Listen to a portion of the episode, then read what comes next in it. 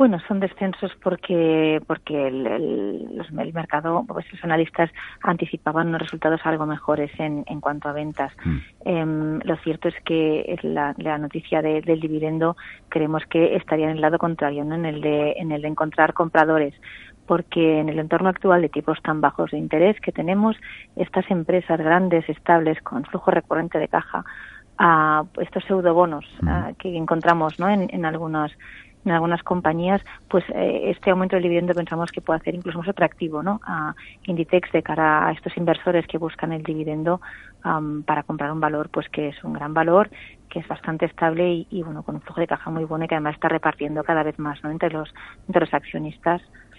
Aunque lo cierto es que la teoría dice que cuando una empresa reparte dividendos es porque eh, no ve eh, inversión en, en, casa, ¿no? O piensa que eh, invertir en su propio negocio pues ya no va a ser tan rentable y por eso busca el, el, el, el repartirlo entre los accionistas.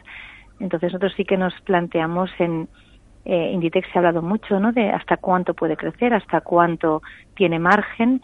Eh, bueno, pues este este este, este dividendo extra que está repartiendo no sabemos muy bien si encajarlo en el, en el concepto este de doy dividendo porque creo que puede ser interesante para los accionistas en el contexto del mercado actual o porque realmente empieza a ver que el crecimiento de la compañía donde lo puedo invertir ya no es tan tan interesante. ¿no? Es un tema que nos parece eh, una dicotomía interesante.